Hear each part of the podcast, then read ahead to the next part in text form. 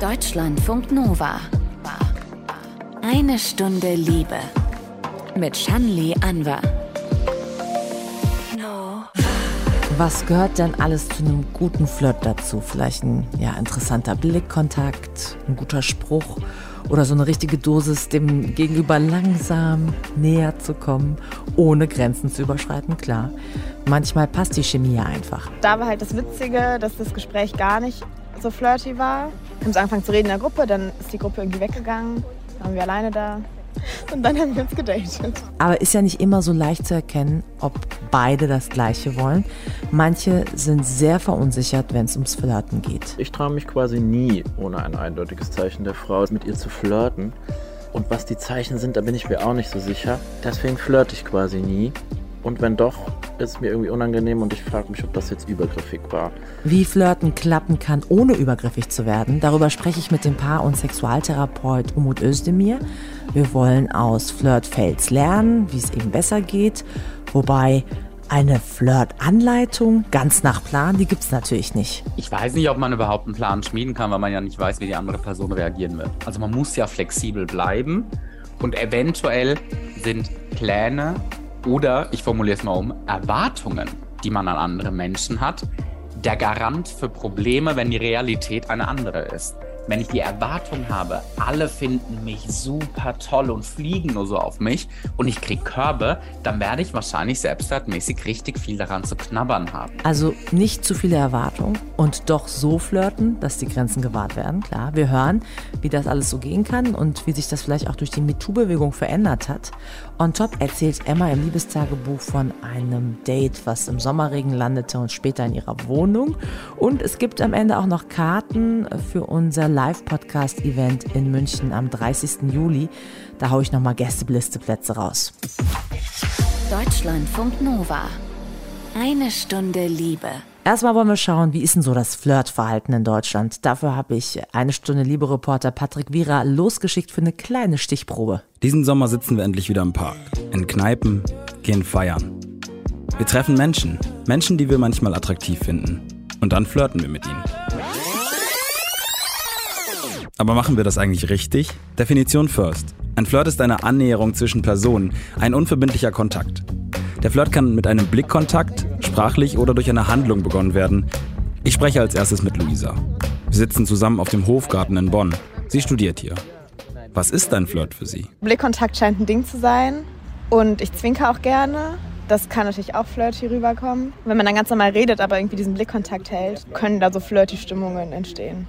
Was ist für dich eine Grenze beim Flirten? Wenn eine Person das nicht okay fände, das dann irgendwie zu weit geht und man sich küsst, obwohl die eine Person das gar nicht will oder gar keine Signale gesendet hat. Erinnerst du dich an einen besonders guten Flirt? Ja, da war halt das Witzige, dass das Gespräch gar nicht so flirty war. Wir haben so angefangen zu reden in der Gruppe, dann ist die Gruppe irgendwie weggegangen, dann waren wir alleine da. Und dann haben wir uns gedatet. Hast du auch schon mal schlechte Flirterfahrungen gemacht? Ich hatte sehr oft die Situation, dass Leute halt dachten, ich flirte mit ihnen, obwohl ich nicht geflirtet habe. Und halt so dachten, oh ja geil, die will was von mir.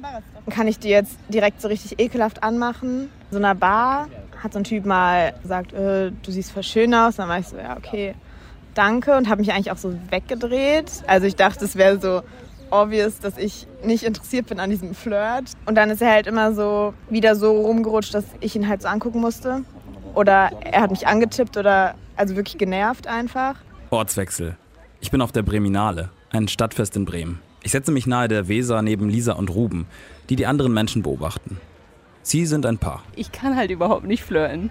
Also ich weiß wirklich nicht, wie man das wirklich macht. Wenn mir jemand gefällt, dann gucke ich nett und lach. Aber ich kann nicht irgendwelche Schosen mit den Augen oder irgendwas Besonderes. Wo sind für Lisa denn Grenzen beim Flirten? Es gibt ja auch, dass Leute direkt einen anfassen. Und da würde ich zum Beispiel sagen, dass, aber das würde für mich auch gar nicht unter Flirten fallen. Ich finde, das geht halt einfach unter keinen Umständen.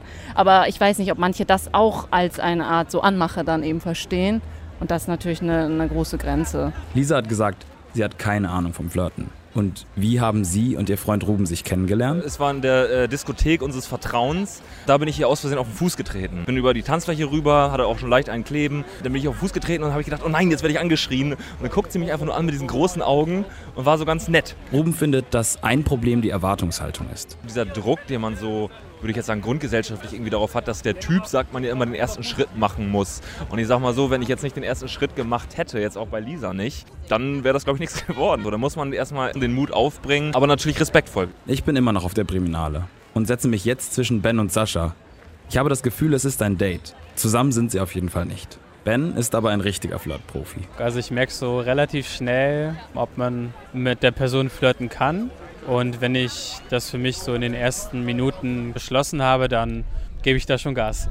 Was ist für dich Gas geben? Ich mache gern so Wortwitze, Anspielungen, Zweideutigkeit mag ich total gerne. Sascha sieht das ähnlich, ist aber etwas zurückhaltender. Man ist sich sympathisch, man lacht viel, man kommt sich näher und dann kommt vielleicht irgendwann der erste Kuss dann halt auch und das ist halt natürlich eine schöne Erfahrung, wenn man sich halt gegenseitig irgendwie sympathisch findet und dann merkt, okay, das kommt alles gut an, was man irgendwie gerade redet. Ich lasse die beiden mal allein.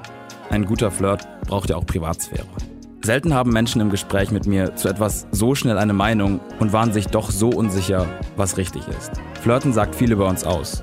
Wie wir uns sehen, wie wir andere sehen und wie viel wir andere verstehen. Der Sommer ist noch lang und hoffentlich voller guter Flirts.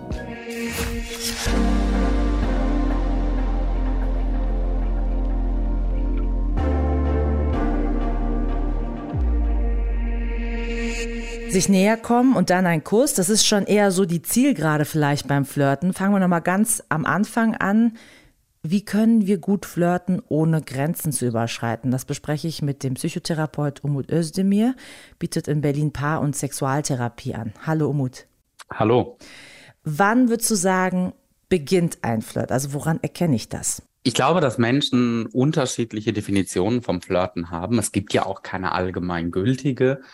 Es hat sich aber bei uns in Deutschland durchgesetzt, möchte ich behaupten, dass es ganz oft mit einem Blickkontakt anfängt, wird der Blickkontakt gehalten zwischen zwei Fremden, passiert da immer wieder, dann lächelt man sich vielleicht an, man bekommt ein Lächeln zurück und das sind so ganz oft die Anfänge vom Flirten. Allerdings gibt es ja auch Menschen, denen gesagt wird, oh, du bist total flirty und die selber sagen, nee, ich bin einfach nur nett.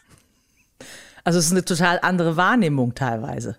Exakt, genau. Vielleicht sind manche gewöhnt, dass man sehr, sehr herzlich von Anfang an mit anderen Menschen umgeht. Für andere ist das schon ein, uh, das ist aber ein potenzieller Partner, eine potenzielle Datingpartnerin. Und wenn ich da so herzlich bin, dann muss das doch ähm, Flirten sein, da muss doch eine Absicht dahinter sein. Da könnte es ja auch interkulturell unterschiedliche Auffassungen geben. Also dass bei manchen manches äh, als Nettigkeit eigentlich gemeint ist und andere denken schon, wow, Riesenflirter oder Flirterin. Wir haben eben Ben gehört, der gerne Gas gibt, sobald ein Gegenüber auf seine flirty Wortwitze, Zweideutigkeiten anspringt. Aber manche Männer sind beim Flirten eher ähm, verunsichert, so wie Yannick. Also ich traue mich quasi nie, ohne ein eindeutiges Zeichen der Frau, mit ihr zu flirten. Und was die Zeichen sind, da bin ich mir auch nicht so sicher. Deswegen flirte ich quasi nie. Und wenn doch, ist es mir irgendwie unangenehm und ich frage mich, ob das jetzt übergriffig war. Und ich glaube, das liegt alles daran, dass ich so viele Geschichten von Frauen kenne über weirde, sich nicht der Grenzen bewussten Männern. Und dann fühle ich mich so, als würde ich da nicht auch noch belästigen wollen. Wir wollen jetzt nicht nur binär denken, Mann, Frau, aber die MeToo-Bewegung hat ja gezeigt vor fünf Jahren Übergriffigkeiten von männlicher Seite oder von männlich gelesenen Menschen. Das ist schon ein gesamtgesellschaftliches Problem. Also wie kann man da eben flirten, ohne Grenzen zu überschreiten, ohne übergriffig zu werden? Da würde ich genau das schauen, was ich vorhin beschrieben habe, mit erst Blickkontakt, vielleicht nett zulächeln und schauen, wird das erwidert. Also aus der Ferne, natürlich ohne Körperkontakt, ohne jetzt irgendwie hinzugehen und ständig zu fragen, soll ich den Drink ausgeben? Soll ich den Drink ausgeben? Sondern da zu schauen, darf ich überhaupt Kontakt aus der Ferne aufnehmen, also so ein bisschen nonverbal zu schauen. In diesem Falle müssen wir aber tatsächlich vielleicht sogar auch binär denken, weil zum Beispiel beim Flirten bei LGBT-Menschen oder nehmen wir mal Männer, die Sex mit Männern haben zum Beispiel, da gelten eventuell auch andere Normen, andere Werte.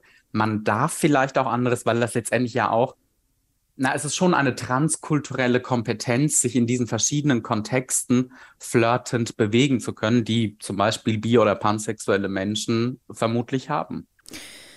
Es gibt jetzt nochmal binär gedacht, so richtige Coaching-Angebote seit ein paar Jahren, die vor allem sich an Männer richten. Da gibt es Pickup-Artists. Ähm, Ruben erzählt davon. Was ich halt wirklich halt dann nicht mag, wenn es ums Flirten geht oder was ich halt dann kacke finde, ist so, so weiß nicht, wenn man so von Pickup-Artists hört oder so, die so, ja, einfach, einfach so, einfach, einfach einfach respektlos vielleicht anderen Menschen gegenüber sind. Also ich finde, das muss halt auf Respekt basieren, das Ganze. Und dann muss auch gleichzeitig dann das natürlich auch so sein, wenn, wenn das Gegenüber dann halt kein Interesse hat, natürlich, dass man dann auch abhaut. Und was sagst du zur Pickup-Artist-Szene? Also da gehört Grenzüberschreitung zum Flirt dazu. Ohne, so ist das Klischee, würde man keine Frau abbekommen. Ich glaube, da gibt es gar nicht so viel zu sagen, außer das No-Go. Das geht überhaupt nicht. Ich stimme zu, das ist sehr oft sehr respektlos. Das ist ein immer weitermachen, bis die Gegenseite ja fast schon klein beigibt, das über sich ergehen lässt oder auch so ganz abstruse, in Anführungszeichen, Tipps wie mach ein Kompliment und dann sag noch was, was sie vielleicht irritiert, weil sie dann die ganze Zeit über dich nachdenken muss. Also ich habe mal sowas gehört wie, das ist ja ein total schöner Pulli, den du trägst. Hätte gar nicht gedacht, dass der blonden oder schwarzhaarigen oder rothaarigen Frauen steht.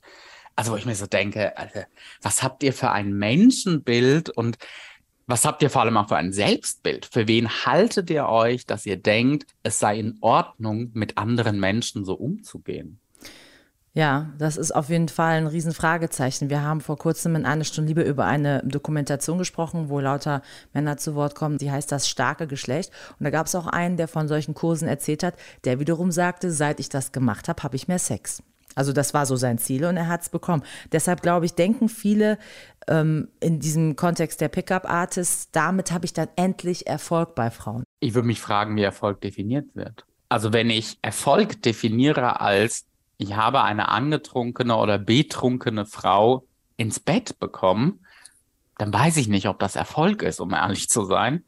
Aber ich beziehe mich auch hier, um das nochmal eindeutig zu sagen, natürlich auf die sogenannten Pickup-Artists und nicht auf Flirting-Coaches allgemein. Es gibt ja auch durchaus Flirting-Coaches, die nicht grenzüberschreitend ähm, da vorgehen und eventuell auch eher so ein bisschen in die Richtung, hey, trau dich, im Korb kriegen wir alle mal, das kann passieren, das ist noch kein Weltuntergang und so weiter. Also da würden wir alle wahrscheinlich sagen, ja, das klingt total in Ordnung, versus eben diese Pickup-Leute, die dann so, du bist der Mann und du darfst dir nehmen, was du möchtest und so weiter. Es ist natürlich, tut mir leid, aber da steckt ein Menschenbild dahinter, mit dem ich mich nicht identifizieren kann. Ich mich auch nicht. So, nach MeToo haben Anfang 2018 in Frankreich 100 ähm, Frauen, angeführt von Filmdiva Catherine Deneuve, einen offenen Brief unterzeichnet. Und da ging es ihnen vor allem darum zu verteidigen, also jemandem lästig zu werden, das sei für die sexuelle Freiheit unerlässlich. Das ist ein Zitat aus diesem Brief. Da war schnell von Flirtverbot äh, seit MeToo die Rede. Was ist da dran aus deiner Sicht? Also gibt es ein Klima der Unsicherheit vielleicht auch, seit man jetzt offener über Übergriffe spricht? Ich denke schon, dass es äh, so ein bisschen Überlegungen gibt, oh, ist das schon in Ordnung, ist das nicht? Und das kann in Richtung Unsicherheit gehen, natürlich. Ich sehe aber kein Flirtverbot, um ehrlich zu sein, sondern ich frage mich eher, ist das, was ihr Flirten genannt habt und was ihr jetzt als das ist verboten bezeichnet, war das überhaupt Flirten? Oder wart ihr da nicht schon sehr, sehr, sehr, sehr aufdringlich? Und euer Verhalten wird jetzt mal outgecalled und da wird jetzt mal gesagt, hey, das ist nicht okay, was ihr gemacht habt. Und ob es vielleicht ein bisschen darum geht. Es gibt dann auch noch mal so eine Bewegung, da geht es eher darum, sehr viel, ähm, also Consent, die sich Zustimmung einholen für vieles. Das kann vielleicht ja auch auf Dauer komisch werden. Also wenn jemand dann sagt, darf ich dich streicheln? Darf ich dich küssen? darf ich jetzt das machen, darf ich das? Also es gibt Menschen, die sagen, die finden das super heiß, wenn jemand sie die ganze Zeit so antastend fragt alles, aber es hat natürlich auch, also für manche so einen Moment von, okay, das ist ja dann, wenn ich alles verbalisieren muss, wo ist dann so der Reiz des Knisterns? Das verstehe ich, diese Aussagen. Ich glaube aber auch gleichzeitig, dass wir da einfach vielleicht noch so ein bisschen unbeholfen sind, weil das so neu ist für uns. Und dass es ja nicht immer zum Beispiel sein muss, oh, darf ich dich jetzt küssen, sondern in so einem Moment könnte ich ja auch sagen, oh, ich würde dich jetzt total gerne küssen. Und dann zu gucken, was kommt da für ein, kommt da ein Ja, du darfst oder ich auch total gerne und nicht immer ein so dieses, da muss ich ja ständig um Erlaubnis bitten. So muss das ja vielleicht gar nicht formuliert werden. Ja. Wir haben ähm, noch mal ein paar Flirt-Situationen, ein paar Flirt-Fails rausgesucht. Ist ja auch oft in so einem, muss man sagen, etwas ähm, alkoholisierten Zustand, wo Leute dann vielleicht ähm, Dinge sagen, die auch wirklich ein bisschen Irritation auslösen, ob jetzt gewollt oder nicht. Wir hören mal die Erfahrung von Kara. Letztens irgendwie eine Situation gehabt, wo ich gemerkt habe, dass jemand mit mir geflirtet hat und einfach nur gemein war. Halt einfach einen Witz auf meine Kosten gemacht hat und das war flirty gemeint, aber ich fand es super unlustig und habe das dann auch gesagt. Okay, das kommt doch relativ häufig vor, dass Menschen glauben, wenn sie fies sind, dass das flirty rüberkommt, aber eigentlich ist es nur gemein. Erinnert mich so ein bisschen an Schulhof, also dieses Was sich liebt, das neckt sich. Haben manche beim Flirten irgendwie so seltsame Muster aus der Jugend, die dann wieder hochkommen? Na, erstmal kann das natürlich sein, dass es überhaupt irgendwelche seltsamen Muster sind. Ob die jetzt aus der Jugend sind oder nicht, weiß ich nicht, aber es sind vielleicht seltsame Muster. Gleichzeitig muss man ja sagen, wenn jemand was getrunken hat, dann wird der Präfrontalkortex, der Teil des Gehirns hinter der Stirn heruntergefahren und der ist eigentlich zuständig für so vorausschauendes Denken und Handeln. Also man ist vielleicht sich wirklich dieser Konsequenzen nicht bewusst und man findet das in, im alkoholisierten Zustand vielleicht selber in dem Moment wirklich witzig. Am nächsten Morgen macht man auf und denkt sich, Alter, was hast du da eigentlich gemacht? Und gleichzeitig kann es aber auch sein, dass das ja dieses Sarkastische eventuell auch von manchen Menschen der Humor ist und dass sich da einfach die Humore nicht überschneiden.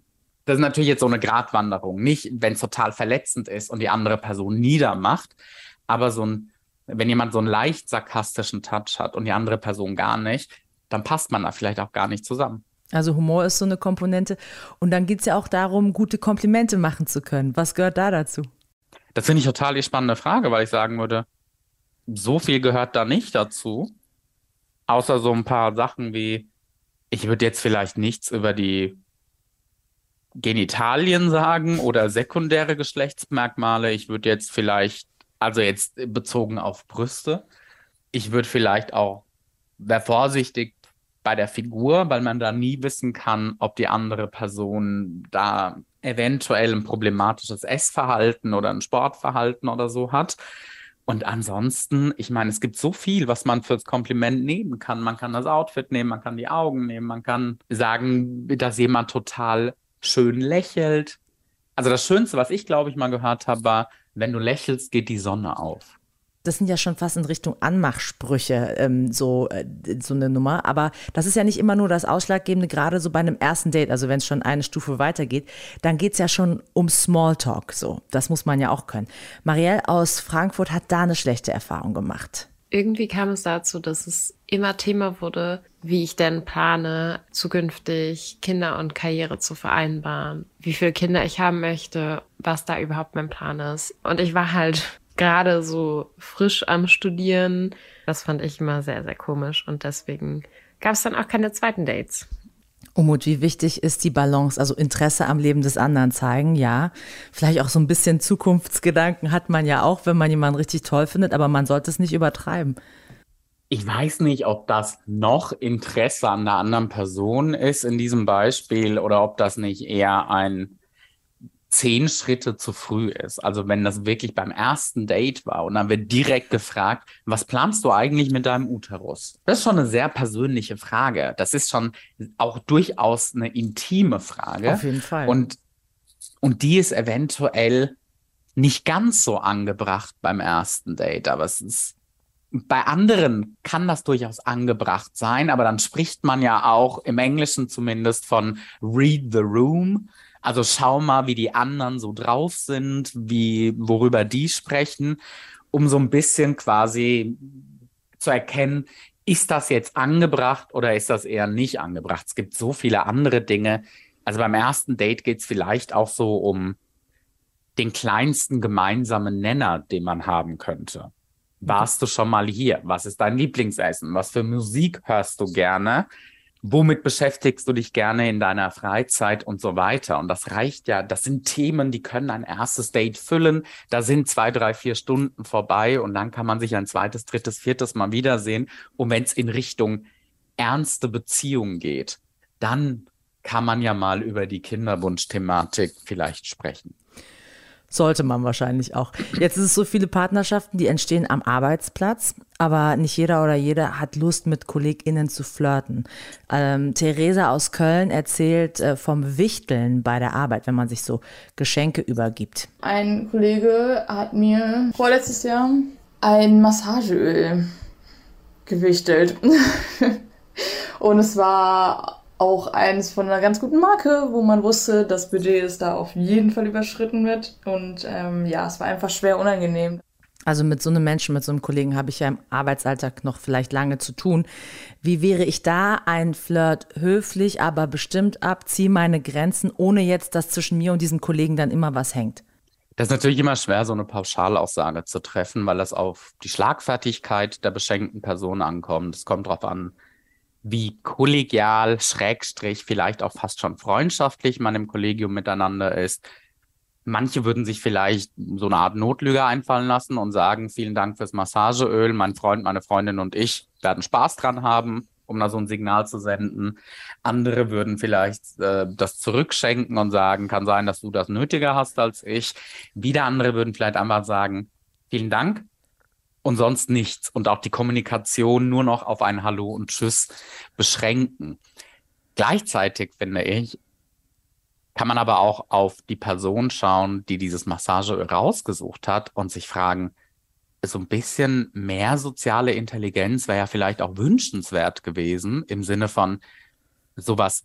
Also es gibt ja Normen und Werte für den Arbeitskontext und es gibt Normen und Werte die eher vielleicht in einer Freundschaft gelten. Und in einer Freundschaft kann ich vielleicht eher sowas verschenken und auf der Arbeit nicht. Also vielleicht kann man sich auch einfach die Grundsatzfrage stellen, würde ich das meiner Vorgesetzten beziehungsweise meinem Vorgesetzten auch schenken?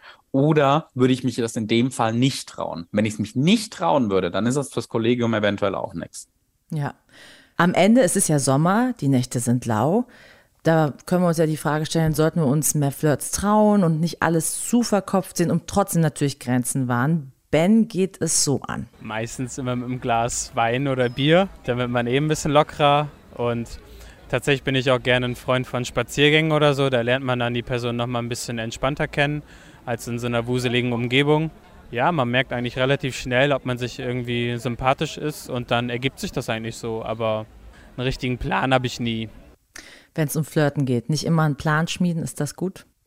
Ich weiß nicht, ob man überhaupt einen Plan schmieden kann, weil man ja nicht weiß, wie die andere Person reagieren wird. Also man muss ja flexibel bleiben und eventuell sind Pläne oder, ich formuliere es mal um, Erwartungen, die man an andere Menschen hat, der Garant für Probleme, wenn die Realität eine andere ist wenn ich die Erwartung habe, alle finden mich super toll und fliegen nur so auf mich und ich kriege Körbe, dann werde ich wahrscheinlich selbstwertmäßig richtig viel daran zu knabbern haben.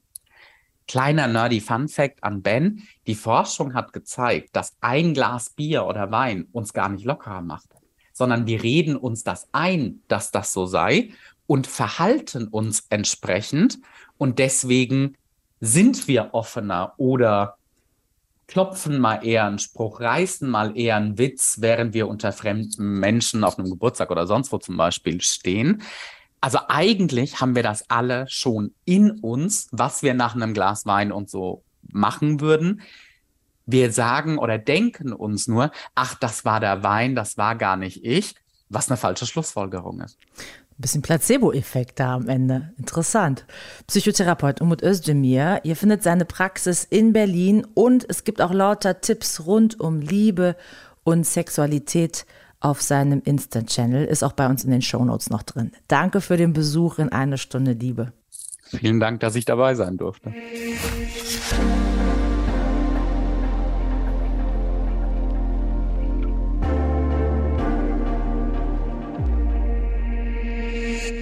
Bevor wir zum Liebestagebuch kommen, wenn ihr bei einer Live-Podcast-Aufnahme von Eine Stunde Liebe gerne dabei sein wollt, geht das am 30. Juli in München im Heppel und Etlich. Wir sind da mit den Fail in Love Nights zusammen und Fans von Princess Charming oder Prince Charming, die kommen auf ihre Kosten auf jeden Fall. Zum Beispiel ist mit dabei Bon Markel, der wird vom Scheitern, aber auch Gelingen der Liebe erzählen. Und äh, Vicky Riot erzählt von einer unglücklichen Liebe, wie sie damit gerade umgeht. Es gibt dazu noch Tipps von einer Paartherapeutin, Sharon Brehm ist dabei und ein Stand-up-Comedy-Auftritt noch dazu. Auf der Bühne steht dann mit Anke van der Weyer aus dem Eine Stunde Liebe Team. Sie moderiert durch den Abend auf der Bühne. Wenn ihr auch dabei sein wollt, wir verschenken Gästelisteplätze. Und es ist einfach easy peasy. Ihr müsst einfach nur eine Mail schicken, mail at deutschlandfunknova.de, betreff Eine Stunde Liebe. Und dann kann es losgehen. Und wenn ihr Glück habt, natürlich, wir werden losen. Im Liebestagebuch erzählt Emma jetzt von einem romantischen Date mit Sommergewitter und dass sie und ihr Date eigentlich, so hatten sie sich's vorgenommen, langsam angehen wollten und dann sind sie doch platschnass in Emmas Wohnung gelandet. Ich hatte im Online-Dating ein Match mit einer neuen Person, einem Mann. Und wir hatten einen ganz tollen Chat und haben auch sofort super viele Gemeinsamkeiten festgestellt, sodass dann Sätze fielen wie, oh was, echt, du auch? Ja, jetzt will ich dich unbedingt kennenlernen. Es hat auf jeden Fall schon sehr viel Laune gemacht, mit ihm zu schreiben. Und dann haben wir uns abends getroffen und waren beide den ganzen Tag unterwegs und wollten dann erstmal was essen, weil wir beide noch nicht gegessen hatten und sind dann durch den Kiez spaziert und haben dann auch was Nettes gefunden, äh, und zwar eine Pizzeria. Äh, und dann äh, ging es auf einmal los mit Regen, das war so krass und sind auch direkt nass geworden und haben dann einen Hausdurchgang gefunden, der offenbar von beiden Seiten zugänglich war. Äh, und standen da so voll geregnet, ganz nass standen wir da und mussten erstmal lachen äh, und haben dann in diesem Durchgang gestanden und haben dann das, ja, diese 10, 15 Minuten Unwetter beobachtet, wie draußen Sachen vorbeiflogen und äh, fanden diese Situation einfach nur so urkomisch, dass wir da eben gerade noch saßen und Pizza gegessen haben und unser erstes Date haben und beim ersten Date so ein krasser Sturm passiert.